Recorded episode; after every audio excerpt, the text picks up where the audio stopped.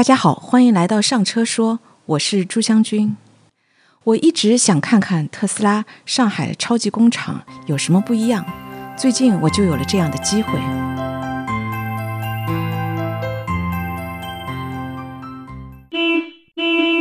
特斯拉在全球目前有四座工厂，分别位于美国加州、中国上海、德国柏林和美国德州。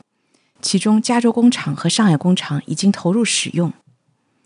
在二零二一年十月的股东大会上，马斯克对外披露，上海超级工厂的产能超过加州工厂，成为特斯拉目前在全球范围内产能最高的工厂。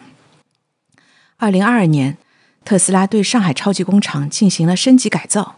升级后，上海工厂年产能超过七十五万辆，是目前特斯拉全球产能最大的超级工厂。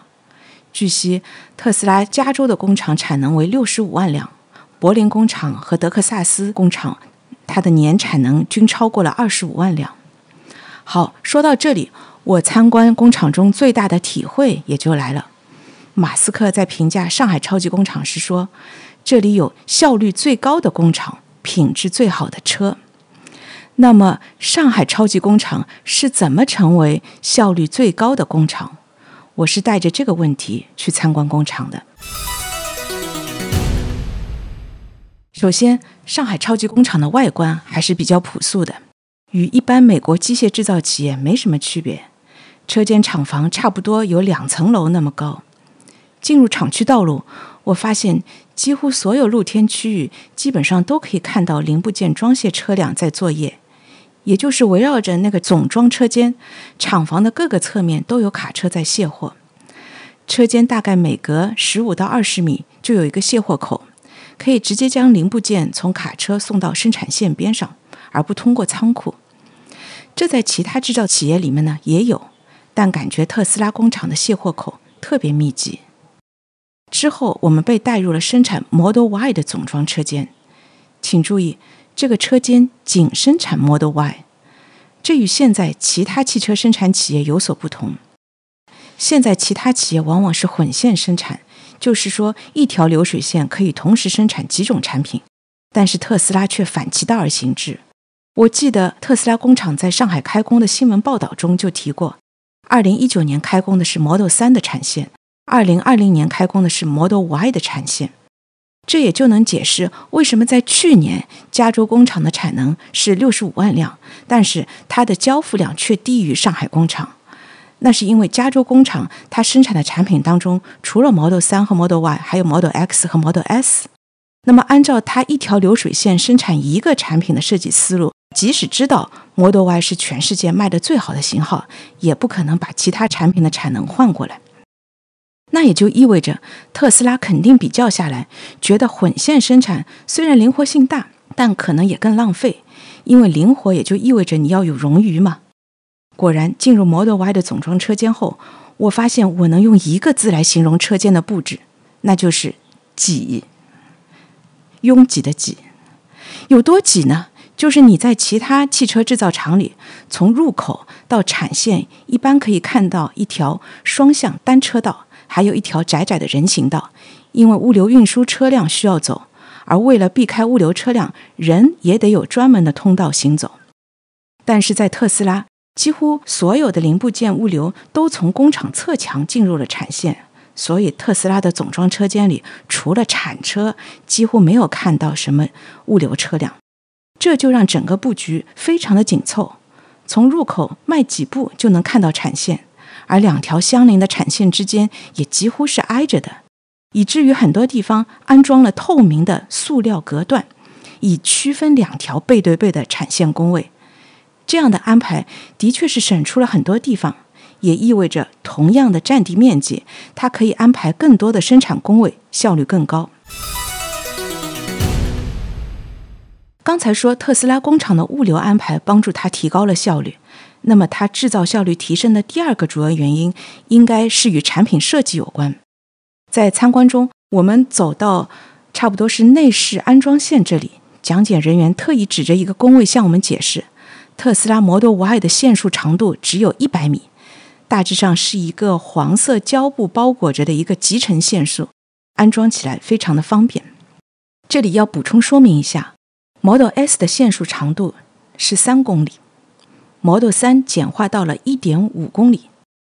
当马斯克当着全世界观众的面宣布特斯拉 Model Y 整车的线束只有一百米的时候，很多人以为他是数错了演讲稿上的零。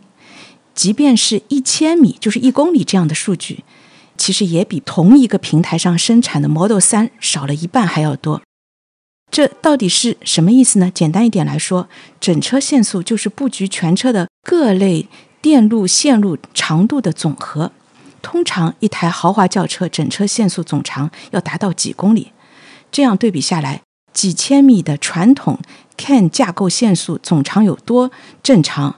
，Model Y 的数值那个一百米便是有多惊人。那肯定有人问了，这整车限速跟三电系统有没有什么关系呢？当然有关系了。我们这样来说吧，与传统燃油车相比，纯电动车除了在驱动硬件总成上存在明显的差异外，也就是说它是用电池驱动的，架构起这些不同硬件的便在于其更为复杂且精密的高压零部件、高压插接件等高压电器，而这些高压电器部件只要想要正常运转，就得依靠大量高压线索。而即便是使用车辆电子电器架构中的低压电器，也需要低压线索的支持。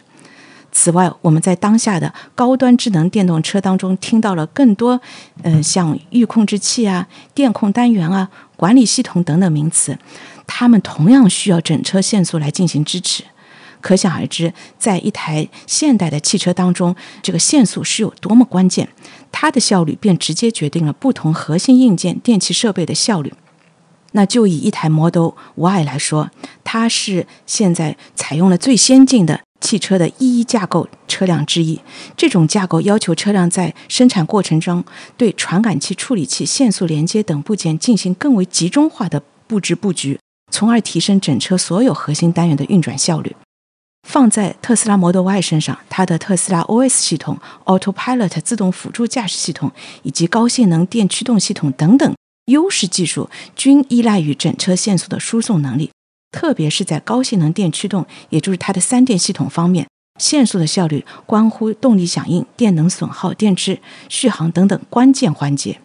那么，这一百米的整车限速到底有什么意义了？说白了，就是限速固定卡扣与控制器的减少，能够提升整体可靠性。减少各类驾驶震荡或意外碰撞中的不必要物理损伤，从而确保整体线速与各电子控制单元的稳定。从几公里的限速到一百米的限速，可想而知啊，在制造过程当中可以省掉多少工位啊！同时，也降低了安装的复杂程度，在制造的效率提升方面，当然也是不言而喻的这个作用。同时，它其实也提高了相应的控制了安装的质量。那么，这是它的减少限速对安装效率提升的作用。那当时我们又往前走，呃，走到一个生产线工位叫车身和底盘的结婚工位。呃，这个什么叫结婚呢？就是说，产线一边是呃，它流转过来的是电池、电机、转向、避震这些结合在一起的一个模块，另一条线呢，流转过来的是车身的壳子。那么就是要把车身的壳子和这个底盘要装在一起。那当时讲解人员特意指着还裸露着的车身尾部，向我们解释了特斯拉的另一个特别重要的创新，就是一体压铸后车身。二零二零年的四月二十九日，特斯拉在当年的这个第一季度财报当中，首次披露了 Model Y 的一体压铸后车身工艺。相较于 Model 3，大型压铸机通过一体压铸工艺，将 Model 3车身后所需的七十多个零部件，在 Model Y 身上变成了两个零件，连接起来后又变成了一个零件。啊，马斯克当时表示，特斯拉正在使用铸铝件，而不是一系列冲压件。我们将从七十多个零件减少到两个零件，然后是一个零件，从而减轻重量、降低成本，并大大减少过去将七十多个零件装配在一起的固定资产投资。而在二零二一年，中国上海临港版的 Model Y 已经直接将这两个零件变为了一个零件。引用马斯克的话来说，这将是汽车车身工程的一场革命。呃，那现在网上大家传的比较多的是一体压铸后的后车身是不是安全，维修费用会不会更高？当时呢，这个我们在参观的时候，讲解员也告诉我们他们的实验数据，嗯，他们觉得是减少了这个焊接点以后，其实这个后车身是更加安全了。由于更加安全，维修成本也不会比焊接的更高。嗯，这里咱们没有篇幅展开这方面的讨论啊，但是我觉得这个的确会减少车身车间的制造复杂程度，从而提高制造效率。我们同行的一位。媒体非常希望去看看特斯拉的那个六千吨的一体压铸机是怎么工作的，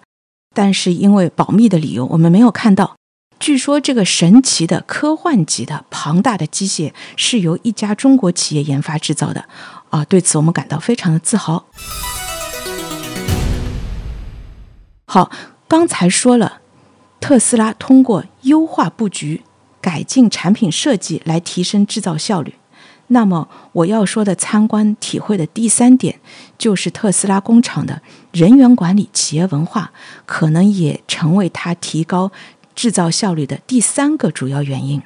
走进上海工厂的车间啊，我们发现与传统汽车制造企业相比，他们那里的工人呢，不是穿着比较难看的工装，而是一件呃比较酷的黑色运动型 T 恤。它的安全帽也被设计成棒球帽的样式，彼此看着也比较舒服哈。车间呢虽然拥挤，但固定设备大多被喷涂成白色，可移动的设备呢则是红色，红白相间，还挺养眼的。工段上的提示音也都是林志玲的声音，非常的好听。那么现在 Model Y 的销量特别好，所以这个车间其实是二十四小时满负荷嗯生产的，分成两班制的生产。工人一般来说是做四休三，每两个小时休息十分钟，啊，喝水或上厕所，啊，中间有一个小时左右啊可以吃饭休息，啊，工人们既可以去食堂吃，也可以叫外卖，在生产线边上的休息区域吃。车间的二楼呢是一个办公区域，呃，在这个办公区的信息墙上贴着一些福利信息，比如特斯拉与许多知识付费类的 APP 达成协议。买他们的会员可以打折，又比如公司正在举行一个员工捐书籍给公司图书角的活动，捐得多的部门有影响力积分，就感觉嗯特斯拉特别鼓励嗯办公室的员工学习新知识。